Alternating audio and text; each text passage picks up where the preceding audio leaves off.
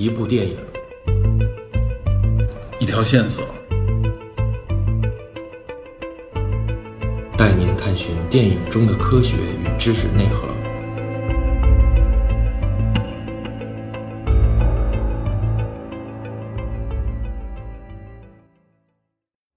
Hello，大家好，欢迎收听本期的电影侦探，我是 Peter。咱们衔接上集啊，上次我们说到这个耶路撒冷之内犹太人的内部啊，在罗马人兵临城下的时候，仍然内部产生了分裂。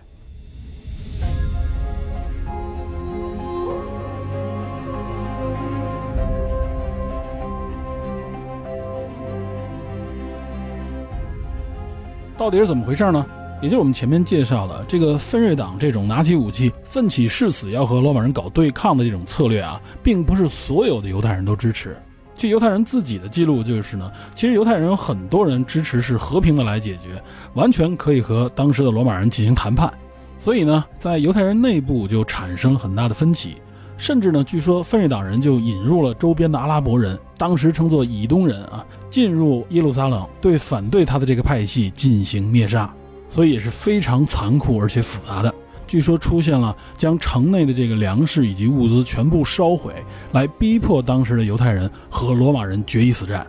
那么提图斯所采用的战术呢，就是围困这个耶路撒冷，在耶路撒冷城外啊修筑起工事，将这个耶路撒冷团团围住。围住的目的是什么呢？就是将犹太人封闭起来，不让他们能够从外界获得物资和粮食，逼迫他们投降。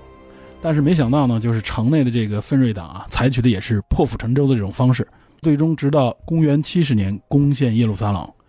那据说也是这个分瑞党人最后盘踞在这个圣殿之内做最后的抵抗。在争夺之中呢，有罗马士兵被俘。那么提图斯呢，就找来了一位几年前被俘的一个犹太军官，现在呢，他服务于这个罗马人，而且这个人呢，是一个非常著名的犹太学者和历史学家，也就是在犹太人当中还是有一定声望的。让他呢来和里面的犹太人进行谈判，但是呢，内部的犹太守卫者并不接受这个谈判，而且据说还射箭射伤了这个来谈判的犹太人。那么在最后的这个攻城战当中啊，城墙被点燃，最终呢，大火将整个圣殿焚毁。据说当时呢，提图斯并不想毁坏掉这个圣殿，因为他想把这个圣殿改造成万神殿，以献给他的父亲啊，也就是当时的罗马皇帝韦斯巴乡。但最终呢，大火蔓延，犹太人的第二圣殿彻底的被摧毁。这个圣殿最后呢，只残存了一小部分，保留至今啊。保留至今的这部分是哪儿呢？也就是犹太教啊，可谓是第一圣地，就是这个西墙啊。如今也被大家称之为哭墙。那么，其实关于这一场围困耶路撒冷的这个战争，最终捣毁这个第二圣殿啊，实际上是分为三股势力的。一方就是城外的罗马人，另外两方呢，实际上是犹太人内部的。一个就是当时的犹太人临时政府，根据记载，也就是当时的撒都该人和法利赛人。那么还有一股势力是谁呢？就是我们前面说的这个奋锐党。有关这一段历史，从战争包括这个城内的局势的记录，实际上源自于一个人。这个人是谁呢？这个人就是我们前面说的那个去谈判的犹太学者，著名的犹太历史学家约瑟夫斯。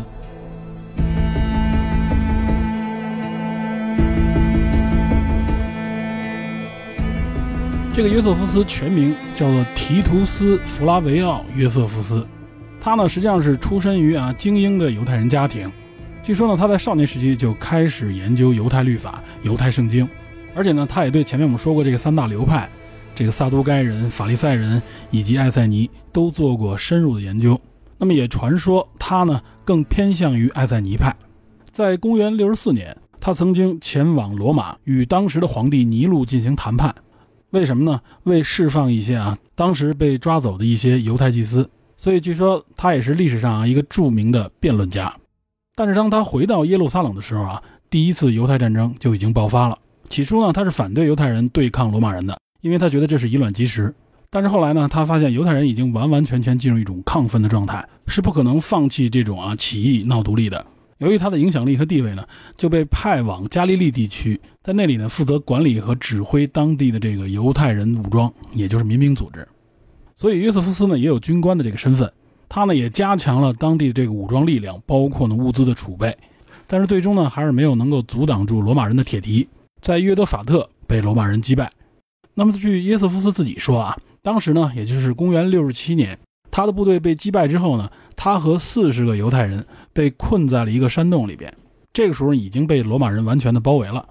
罗马人就提出让他们投降。但是呢，这四个人最终的决定就是呢，宁可自杀也不投降，因为他们觉得呢，即使投降了，罗马人也不会善待他们。于是呢，他们就采取了一种啊抽签的方式，抽出两个人啊，把其他人杀死。最后这两个人呢，就是一个杀死对方，然后自杀。之所以采取这样的方式啊，就是因为犹太教犹太律法里面要求犹太人是不可以自杀的。最后呢，约瑟夫斯和另外一个人抽中这个签儿，在杀死其他人之后呢，他说服了这个人。投降了罗马军队。他投降之后呢，也是啊，说出了一个当时特别著名的预言。他说呢，韦斯巴乡将当上罗马的皇帝。你说这是预言也好，还是他看出这个罗马的形势？总之呢，他用了这样的一个方式，等于是把自己救了下来。那么果不其然，后来韦斯巴乡当上了皇帝，不仅释放了他，而且呢还委以重用，也是利用他的这个学识以及他的影响力。所以呢，也正是因为他亲身经历了整个第一次犹太战争。在这场战争之后呢，他就定居在罗马，而且他住在哪儿呢？是住在当年韦斯巴乡自己住的这个大宅当中。这也说明了罗马人当时非常看重这位犹太历史学家，也是一位学者。那么他呢，也就是后来写了这本《犹太战史》，这可以说是对当年耶路撒冷的这个犹太人相关的历史最重要的一份记录之一。当然，另外的记录也是出自他手，包括《犹太古史》。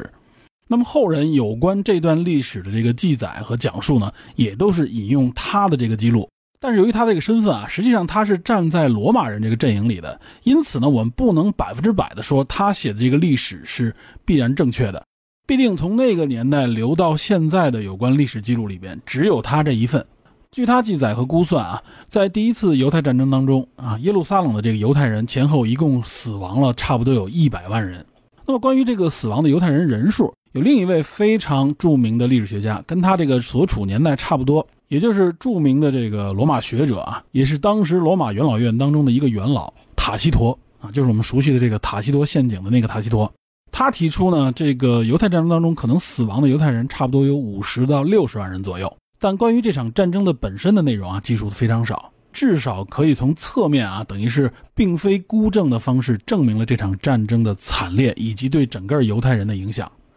那么实际上，无论是前面说的这个约瑟夫斯，还是后来的塔西佗啊，他们两个人针对那段时期的一些历史记录啊，都成为了非常重要的历史文献，而且呢，也是间接的算是佐证了圣经当中一些福音书所记录的内容不是空穴来风，并不是随意编纂的。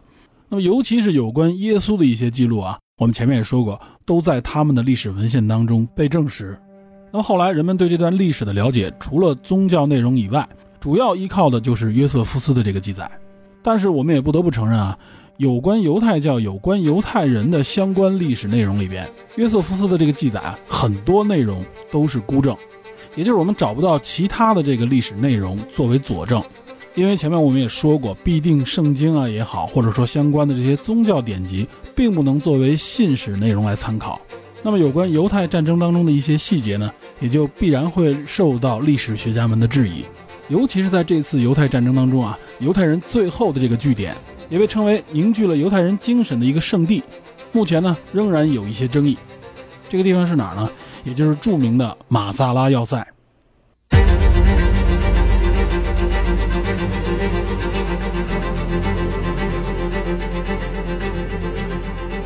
耶路撒冷被攻陷，第二圣殿被捣毁啊！这个时候罗马人认为呢，我们就取得了胜利，起义被彻底镇压了。结果发现啊，还并没有。这时候呢，残存的一部分犹太的反抗力量，他们呢就撤到了一个啊最后的据点。这个时候呢，其实就是残存在城市里的一些反抗力量，最终陆续撤离到了一个犹太据点。那这个最后残存的犹太人力量，我们想想也知道啊，就是奋锐党人。这个据点在哪儿呢？也就是耶路撒冷以东一百公里处，有一个著名的、号称沙漠方舟的，坐落在这个马萨拉山上的这个马萨拉要塞。这个马萨拉要塞一直就是犹太人的一个据点啊，只不过在这次起义被镇压之后呢，就有一部分人呢陆续撤到这个要塞里边来，最终呢撤到这个要塞里边，差不多啊不到一千人，这里边包含了男女老幼。别看这人不多啊，而且拖家带口。但是呢，这个马萨拉要塞可是易守难攻。为什么说它是沙漠上的方舟呢？因为整个这片地区呢就是戈壁沙漠啊，这个马萨拉山呢，就是凭空起来的这么一个花岗岩岩山，差不多有三百多英尺高。然后呢，这个山顶呢又是一个平坦的一个平台，所以呢，人们就在这上建立起了堡垒。只有这个堡垒的后部啊，它是有一个缓坡，会有一个崎岖蜿蜒的道路啊，从这个山顶一直通到山下。那么这样一个在沙漠上的一个孤立的堡垒啊，大家觉得啊，虽然说它易守难攻，但是如果围住它啊，它断水断粮，那岂不是坚持不了多久呢？但是呢，这个马萨拉要塞啊，它长期经营，犹太人呢就设计了很多啊机关，包括地窖，储存水、食物、各种各样的重要物资，包括武器。所以呢，这个马萨拉要塞呢，可以说是外界断粮断水啊。几年时间也攻不下来它，因为它里边的资源足够养活里边的人长期的生存。这个储水的方式呢也非常的奇特啊，就是一旦下雨的话啊，我们会看到这个山旁边会有很多的这种蜿蜒的这些水渠，这些水渠呢最终会流到这个山侧面的一些孔洞里边。这个孔洞里面实际上就是水窖，用来储水的。然后呢，定期呢就会有人每天呢将这些水抬到这个山顶上面，储存在这个城堡内的水窖之中。所以说呢。犹太人占据这个要塞以后啊，相当有信心在这里坚持很久，作为革命根据地。那么此时的罗马人就发现啊，如果不把这个要塞攻下来，那绝对不行，这就是一个巨大的后患。但是围住这个城堡之后啊，可以说是久攻不下。到了公元七十二年啊，这个犹太行省的新总督弗拉维乌斯·席尔瓦到任这个犹太行省。那么他呢，率领罗马军团呢，将这个马萨拉山团团围住啊，并且设置了八个兵营。目的呢，就是彻底隔绝这个马萨拉山和外界的联络。弗拉维乌斯可以说是有备而来啊，他呢针对这个马萨拉山的特征，认为必须修建这种坚固的工事，才有可能攻陷这个马萨拉要塞。这种修筑工事的方式，实际上也是当时罗马军队惯用的一种手段，也是体现他们战争技术的一个特征。于是呢，他就抓来了大量的犹太奴隶啊，开始修筑工事，也就是在这个缓坡一侧啊，慢慢的修筑。因为是犹太的这些奴隶在修筑工事，所以呢，城内就不好对外进行直接的攻击，因此工事这个搭建也相对的比较顺利。然后呢，他在这个工事的上面就架起了投石器，啊，这个罗马人的投石器当时也很先进，也很厉害啊。这个时候呢，搭起投石器之后的这个高度啊，已经比这个要塞的城墙还要高了，所以罗马军队就可以向城内啊投掷石块，也就能压制住这个守城的士兵，让这个守城士兵不能冒头。最终也是用尽各种手段，终于还是用火攻，在公元七十三年将这座城堡攻破。然而呢，破城之后啊，却没有发生战斗。罗马人冲进城内，遇到的却是一片死寂。最终发现呢，原来啊，城里边一共有九百六十七人啊，九百六十人都自杀死亡了，只剩下两个妇女带着五个儿童。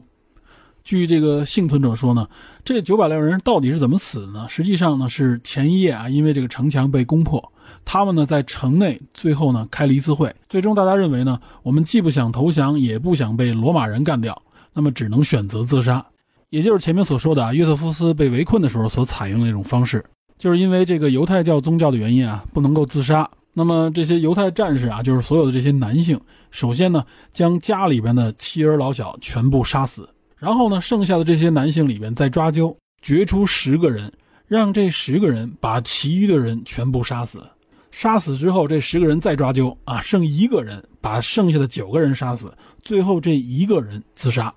就等于这九百六十人都是用这样的方式死去的。只有这两名妇女带着五个儿童躲了起来啊，藏在一个非常隐秘的地方，最终呢活了下来。听了这个故事，不知道大家什么感受啊？我反正觉得有点恐怖。尤其是了解到啊，这里边并不都是战士，而是里边有这个妻儿老小。那么显然，这些人的身份啊，基本上也都属于分瑞党。不过呢，有关马萨拉要塞的这个记录啊，只有约瑟夫斯在犹太战史当中的这个记录，因此对相关的事迹呢就有所质疑。而且呢，经现代的考古考证，的确在马萨拉要塞当中啊发现了遗骸，但是呢，这个遗骸只有二十五具。另外还在一处呢发现了可能是一家人两具还是三具的这个尸体。总之呢，以目前的这个考古证据来说呢，并不能完全证明马萨拉呢当时发生了这么惨烈的一场战役。但随着时间的推移，这个事迹在犹太人的群体当中啊已经久为流传，因此马萨拉已经成为今天的以色列一个重要的圣地，就类似于我们的革命老区一样。那么，所有入伍以色列国防军的这个新兵都要到这个圣地进行宣誓。我们知道，以色列国家啊有立法。也就是所有犹太人年满十八岁啊，如果没有特殊的原因，都要服兵役，无论男女。那么也就是绝大部分犹太人都在这儿宣过誓。这个誓词的内容是什么呢？也就是马萨拉将永不再陷落。那关于这个马萨拉要塞呢，也有相关的影视作品，应该是上个世纪的八十年代啊拍成的一部迷你剧，分为四集。这个主演呢还是著名演员彼得·奥图尔啊，就是《阿拉伯的劳伦斯》里边那个扮演劳伦斯的那个演员。他呢在这部剧当中就扮演这个罗马将军弗拉维乌斯。这部剧的名字就叫做《马萨拉》。后来呢，出品方还将这个四集的迷你剧剪辑成了一部电影。如果大家感兴趣啊，看看能不能找到这部剧的资源。好，说到这里呢，算是将这个第一次犹太战争啊简单的回顾了一下。那么，尤其是这个马萨拉的故事，不仅能让我们体会到以色列这个民族啊这个群体他可能坚韧的那一部分性格，另外呢，又看到有很多以色列的学者，无论是当代的还是过去的，他们不仅仅呢对马萨拉这个事迹有所质疑，更多的呢实际上是对奋锐党的一个批评。这甚至体现在后来的拉比犹太教当中。这其实呢是让我看到了以色列这个民族啊，或者说是犹太教犹太人他们与众不同的一个特征，也就是他们的这种反思的精神。类似于介绍犹太教这个思想特征的时候说过，他们呢喜欢从自己的身上找问题，即使经历了这么多磨难，他们也不是将所有的责任完全推卸给外界。这一点特别难能可贵，也特别值得我们去学习。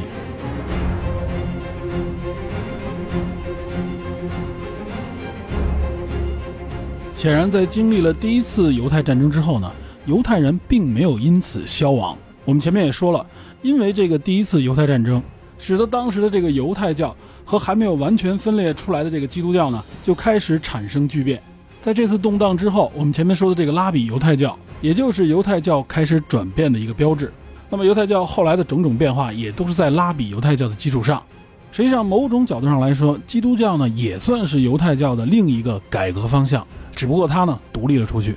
那么同时犹太人和罗马人之间的关系也就从此改变了，整个以色列区域的这个紧张趋势并没有得到缓解，而是隐隐的在加剧。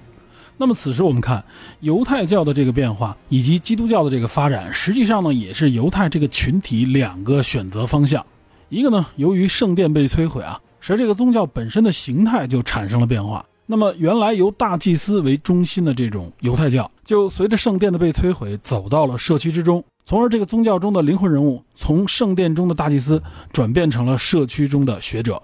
这些学者其实就是原来的法利赛人，那么他也就是后来的这些拉比，他基本上也是这个时候犹太教所剩的唯一一个重要宗派了。也正是他们这种口传律法的方式呢，能够非常灵活地满足这个信仰延续的需求。那么自此呢，这些传播犹太律法、引导犹太人生活的类似于智者或者老师的角色呢，就被称之为拉比。犹太教也就正式进入了拉比犹太教的这个时代。那我们前面介绍这个法利赛人，他们善于学习、研习律法，强调逻辑思辨的这些特征呢，就随着口传律法的这种模式渗入到了整个犹太群体之中。因为犹太教本身呢，就代表着犹太人的这种生活方式。所以，我们看啊，犹太人也是这种善于思考、善于学习，并且呢，有这种很强的这种思辨能力，而且时刻还都在审视自己，寻找自己自身的问题。所以可以说，这就是犹太人智慧的一个根源。那么再看基督教，它的方向呢，就是走向了更广阔的区域。实际上，他们就开始去除身上的这种犹太人身份，融入到更大的这个社会当中，也就是整个罗马社区当中。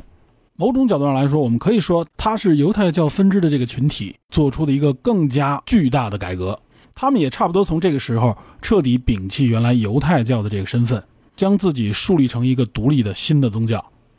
那么，之所以说犹太人和罗马人之间这个紧张关系并没有完全消除，也就可以体会到啊，从犹太人本身来说，他们独立建国、重建自己圣地的这个希望是不会放弃的，因为这也写在他们的教义之中。所以，他们对于罗马人来说还就是一种隐患。但由于呢，耶路撒冷基本上被踏平，所以呢，罗马人并没有对整个罗马帝国全境的这个犹太人采取一种斩尽杀绝的态度，而是增加了他们的赋税，并对他们呢形成的一些局部的势力加以打压。因此呢，犹太民间武装与罗马人之间这个冲突呢也一直不断。所以说，一直是罗马帝国的一个隐患。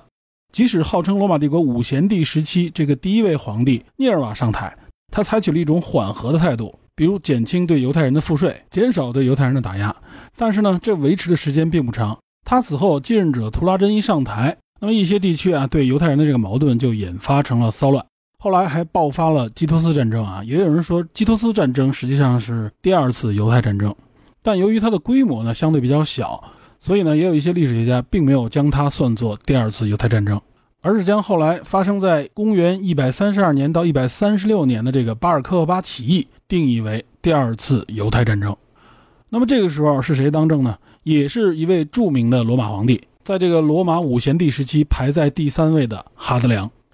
这位哈德良皇帝之所以有名啊，主要就是因为他曾经在这个大不列颠岛上修筑这个哈德良长城。那么这一时期呢，罗马帝国的疆域也达到了顶峰。此时地中海呢，可以说就是罗马帝国的这个罗马湖。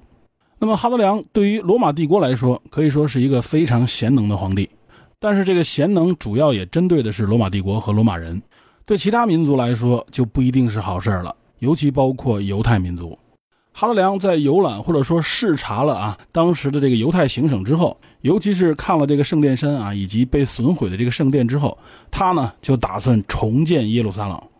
但是要注意，他这个重建耶路撒冷可不是为了犹太人，说我恢复你们这个宗教圣地，他是想将这个耶路撒冷罗马化。什么是罗马化？也就是要把这个圣城建成一个罗马的圣城，那也势必就意味着要推行罗马的这个多神教。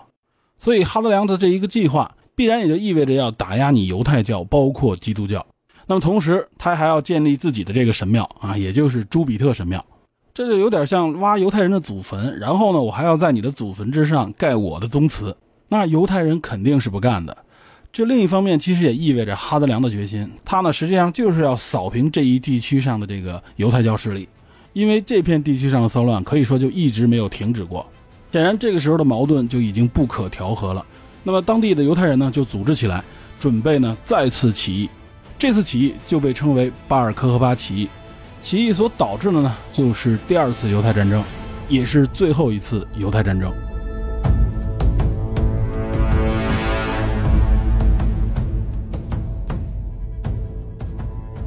这个巴尔科和巴啊，是犹太当时的一个军事领袖，他领导了这次起义啊。目的呢，就是犹太行省独立建国。这次犹太人可不像上次一样啊，这次他们是有备而来，他们总结了上次革命失败啊，或者说是起义失败的经验教训，不再是这种散兵游勇啊、临时的武装，而是更有组织，而且召集了更多的人。他们的目的也非常明确，就是直接的独立建国。所以起初呢，起义推进的速度非常快，很快的就占领了耶路撒冷。而且呢，因为巴尔科巴的这个领导啊。那么犹太人内部就将巴尔科巴称为弥赛亚，你就可想而知当时的犹太人是多么看重这次起义，以及多么看重巴尔科巴的。他们认为呢，这次起义一定能够成功，一定能够引领他们啊独立建国，也就是上帝应许他们的这个国度。所以在巴勒斯坦这个临时政府还发行了属于自己的货币。那么这次起义呢，实际上呢也找到了这个基督教徒，但基督教徒并不支持这次起义，他们也不承认巴尔科和巴是弥赛亚。这也导致他们遭致了迫害，这实际上也等于是积累了两个教派之间的矛盾。这个起义爆发以来啊，哈达良是非常重视，因为他呢非常清楚犹太人的历史，因此呢，哈达良这一次啊也是绝不手软，铁腕手段，血腥镇压。先是从各地调兵集结在这个以色列地区，还把在不列颠尼亚的这个西弗勒斯也派了过来。这个当时的不列颠尼亚啊，也就是后来的这个英国的不列颠岛，总兵力呢，据记载将近达到十二万。而且呢，哈德良亲自督战，这个战争前后持续了三年时间。那么到了战争的后半程啊，犹太内部呢再一次爆发了这种啊类似于第一次犹太战争的这种内部矛盾。据说呢，就是这个巴尔科巴要求这个当时基督派的犹太人呢也要实行割礼，不实行割礼的就一律处死。这可以说也是当时犹太教和这个基督教啊彻底分裂的一个原因。同时呢，也能看出巴尔科和巴作为这个起义的领袖呢，在后期呢越来越走向极端，这也导致了犹太人内部分崩离析，所以呢也是无法对抗罗马人。罗马人呢这次也采用的是一种地毯式的清剿，可以说是在这片土地上不留死角。最终有记载显示，犹太行省之内有五十个要塞和九百八十五个村庄被彻底的摧毁，前后累计呢差不多有五十八万以上的犹太人遭到屠杀。那么这次战争呢，罗马人还是彻底镇压了犹太人。为此呢，罗马还特意为哈达良修建了凯旋门，用于纪念这次击败犹太人的起义。这个凯旋门之上呢，也就记录了当时战争的一些重要的环节。这就可想而知，哈德良是有多么重视这一次犹太战争。那么后来啊，像法国啊，像等一些其他国家修建这个凯旋门，据说就是模仿这一次哈德良战胜犹太人所修建的这个凯旋门的模式。哈德良呢，还在这个耶路撒冷的圣殿山上建起了罗马神庙，里面供奉了两个神像，一个呢就是朱比特神，另外一个就是他自己。同时，在这个耶路撒冷的城市废墟上。重建了一个新的城市，并起名为艾利亚凯皮托利纳。这个名字呢，也是从哈德良和朱比特神两个人的名字当中提取的元素。另外，就是这个城市呢，不再允许犹太人随意进入，一年之内只有一天对他们开放。这一天呢，在犹太教里啊，被称为禁食日，实际上呢，也叫圣殿被毁日，因为当初耶路撒冷的第一圣殿和第二圣殿被毁的日期，据说是一致的。那么这个圣殿被毁日呢，也是犹太人这一年当中最悲伤的一天。那么哈德良对这个犹太人的镇压啊，也就意味着犹太人原来在罗马帝国内享有的这种自治权彻底的消失了。他们大批的这种激进的教徒也好，或者说倡导独立的这些犹太人被清剿、被斩杀，同时呢，也有大批的犹太人沦为奴隶。本来呢，在犹太帝国内啊，享有一定身份和地位的犹太人。从此成为了罗马帝国之中啊被统治的一个人群，而且这个人群的地位呢变得越来越低。犹太人呢也大批的从这个耶路撒冷迁移出去。那么从此也很长的一段时间之内，犹太教实际的活动中心不再是耶路撒冷。但是据说呢，仍然有极少数的一批犹太人啊留在了耶路撒冷和周边的一些村落里，他们只能隐藏自己的身份，并且将这个犹太信仰转为地下。那么另外还有一个主流的认知啊，认为呢，在这次犹太战争结束之后，也就是公元一三五年，哈德良呢将这个犹太行省彻底的更名，改名为叙利亚巴勒斯坦，目的呢就是为了彻底抹去犹太人的这个痕迹。同时呢，巴勒斯坦这个名字也自此被正式的使用了起来。当然了，这一说法有争议，也有历史学家认为呢，这个犹太行省的更名可能和这一次战争没有直接的关系。因为其实有关叙利亚巴勒斯坦这个名字啊，很早就有，而且具体它是从什么时候被正式确立起来使用这个名称，并没有直接的证据。但可以肯定的就是呢，在第二次犹太战争之后啊，今后的很长一段时间里边，耶路撒冷不再属于犹太人。那么从比较主流的这个历史研究当中也认为啊，第二次犹太战争的结束，直接导致犹太人啊离开了耶路撒冷及其周边地区，向罗马帝国的其他区域大规模的迁移。自此就开始了犹太人长达一千八百年的大流散时期。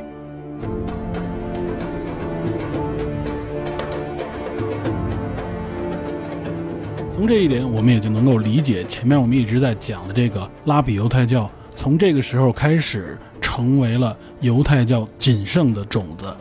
其实呢，也就是拉比犹太教这种口传律法的形式，以拉比为中心的这种啊小社区形式。是唯一能够适应当时犹太这个民族或者说犹太群体生存下去、繁衍下去的宗教信仰模式。从公元二世纪开始到公元五世纪啊，这个拉比们对犹太教圣经的这种讲述啊，这种思想的解释，实际上呢，也就是法利赛人啊传下来的这种富含逻辑思辨的宗教思想。它不仅包含了对犹太祖先所传下来的这些律法、这些信仰的精髓的解释，同时呢，也包含了对整个犹太民族、犹太信仰群体啊所经历的这些种种的磨难、挑战，以及这几次犹太战争的总结与反思。它更多的呢，实际上是抚慰着犹太这个民族，同时呢，也是引导着犹太民族如何去适应周遭的新环境。可以说，这是一种宗教信仰支撑之下的求生之道。那我们这个时候再反观一下基督教，那么是不是经历了两次犹太战争啊？这个犹太教彻底被打压之后，那么基督教就得以翻身了呢？实际上肯定不是这样，因为我们都了解啊，因为那个时候的基督教实际上还属于犹太教内的一个分支。起初呢，耶稣之死就意味着当时的这个犹太教对基督教的打压，因为当时犹太教地位还很高，即使在罗马帝国之内，它也是被法定认可的一个宗教。是犹太这个族群在罗马帝国之内啊，基本上可以半独立成立一个王国，拥有基本自治权的一个标志。所以呢，在犹太战争之前啊，基督教本身呢也是只有在犹太教内部被打压。对于罗马统治者来说啊，他不是特别关心这个问题，因为毕竟在他看来呢，这是你们宗教内部的一个事情。但是呢，随着这个犹太战争的结束啊，这个时候基督教慢慢的它就展现了出来。对于罗马统治者看来，我看到你一方面呢，你是属于犹太教的一个分支，我肯定要打压你；另外一方面，你本身就是一个非法的信仰，所以伴随着这个犹太教被打压，基督教呢本身是得到了一个发展的机会，但是又随着它的这个传教，随着它这个发展越来越大，那么它必然会遭致罗马帝国的铁拳。同时呢，基督教的这个发展。它实际上也反衬着罗马帝国，它的一个政治发展方向。那么，从公元二世纪到公元四世纪这两百多年的时间，被称为前尼西亚时期，也叫做后使徒时期。这个我们相对比较好理解一点，因为使徒时期指的就是公元一世纪，也就是之前我们介绍了很多啊有关耶稣、有关使徒的这些事迹，他们所处的这个时代。那么，关于这个尼西亚，我们后边会说到，在前尼西亚时期啊。罗马帝国对基督教所采取的呢，就是一种打压的态度，而且其中还有几次大规模的这种清剿。但是显然啊，基督教并没有因为这些打压和清剿而慢慢消失，它反而是越来越茁壮，它的信众包括它的影响力也是越来越巨大。那么，据有历史学家这个估算，在那个时期，基督教呢平均每十年信众增加百分之四十。那么这个发展速度啊，从大的尺度上来说，可以说是相当的厉害了。同时，基督教在这个时期的发展呢，也呈现出了一种多样性的发展状态。一方面，可以说它在切除一些和原来犹太教的关系，尽量的规避了一些犹太教里面的教条内容；另一方面呢，实际上也是为了适应啊所身处的各个不同的这个社区地域，因为基督教也是到处传教嘛，所以它在各地啊不同的区域里面也慢慢的自然生长起来。那么随着时间的推移，它的这种自然增长呢？就像生物演化一样，不同的地区、不同的团体，它就开始产生出不同的特征。那么这些不同的特征也就会派生出不同的教派。这其实也完全符合宗教的发展规律，因为任何一个宗教它发展到不同的地区、不同的地域以后，势必会产生相应的变化。那么这些不同的教派、这些多样性的宗教思想呢，又促使基督教能够吸引更多的人。也就是呢，原来基督教呢还都是一些底层信众。结果就是，随着时间的推移，有越来越多不同层级的人，在罗马的这个社会当中，处于中层甚至高层的人开始接触并皈依了基督教。那么，我想呢，无论是基督教还是犹太教，他们之所以在这样严酷的外部打压之下仍然能够存留下来，和他们自身的这种特点、这种内因，以及外界环境、这个社会以及群体的发展，同时包括这种打压，都形成了它的外因。那我们最后能够看到的啊，无论是基督教还是犹太教，都是在这个内外因结合之下的幸存者。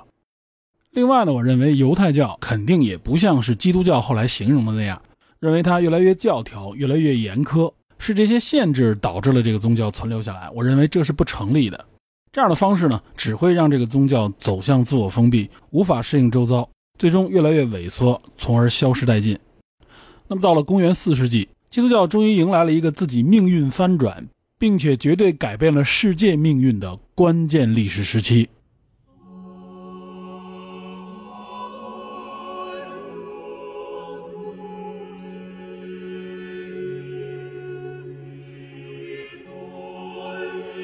这时候发生了什么呢？当时的罗马皇帝君士坦丁在公元三百一十三年颁布了米兰敕令。这个时间和地点都很明确，这个米兰也就是意大利的米兰。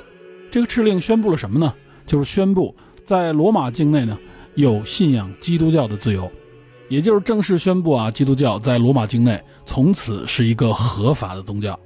紧接着，在公元三二五年，君士坦丁呢就号召在尼西亚这个城市，也就是今天在土耳其境内，召开了一次基督教的大公会议，也就是第一次尼西亚公会议。那我们前面说的这个前尼西亚时期，指的呢就是以这个尼西亚公会议作为分界。那么这个会议的目的是什么呢？这个会议的目的实际上呢就是要统一基督教。我们前面说了，因为这个基督教呢在各地传播，所以它呢就产生了不同的这种教派，各自呢有对这个基督教、对这个基督教精神也好，对基督教的一些教义的不同理解。那么势必呢这会给基督教内部带来一些混乱。那么这个会议就是来确立基督教里的这些明确的法规，以及哪些是属于真正的传统教义，包括鉴别谁是正典，谁是伪经。这其实就像一个政党开了第一次代表大会，啊，这个大会的目的就是为了确定这个党的具体的章程啊，明确这个党的发展路径以及目标。那么，之所以是君士坦丁号召召开的这个会议，这其实也很明确，就是为了让这个基督教成为罗马国教而铺路。据说呢，君士坦丁一共邀请了一千八百名啊各个教会的主教，其中有一千位来自东方，也就是东罗马，有八百位呢来自西罗马。但是最后真正能够参加这次会议、能够与会的这些主教们，差不多只有三百人左右。毕竟那个时代啊，信息传递包括交通都非常的困难。而且还有一点，这一次会议肯定不能解决我们前面说的啊，统一基督教内各个教派的一个思想以及目标。所以呢，最终到这个基督教成为罗马国教，又经历了半个世纪的时间，也就是将近五十年后，此时的东罗马皇帝啊，狄奥多西一世和西罗马皇帝格拉提安，就共同颁布了塞洛尼卡敕令，也有翻译叫做帕萨罗尼加敕令。这个敕令宣布三位一体的基督教为基督教正统，并且呢，宣布基督教为罗马帝国的国教。那么基督教呢，等于是通过罗马帝国强制到整个罗马全境啊，实际上已经分裂成东西罗马。此时，罗马帝国之内的这个教区的划分和它行政区域的划分是完全一致的。每一个教区的主要城市里边会设置一个主教，众多的教区之中。有五个教区的主教，他的地位呢是更具优越性的，也就是他的地位更高。这五个教区分别就是罗马、君士坦丁堡、耶路撒冷、安提阿和亚历山大港。这里要注意啊，虽然说君士坦丁堡是那个时候罗马帝国的这个首都，但是呢，在罗马城的这个罗马主教，他的地位被视为最高。从此，这个基督教从这个犹太教里脱胎出来的一个更加灵活、更加普世、不追求教条，而且面向底层的这么一个宗教。向着一个强大的甚至绝对的宗教开始转变，这可以说让人意想不到。原来这两三百年一直在打压这个基督教啊，就算你没有把它消灭干净，没有打压完成，没有真正的镇压下去，也不至于来一个一百八十度转弯，认为它合法，并且呢又过了一段时间就立它为罗马的国教。这确实让人看上去啊有一些费解。那么到底背后有着怎样的原因呢？好，那么有关这一点呢，我们将放到下期节目当中为大家详细的解读。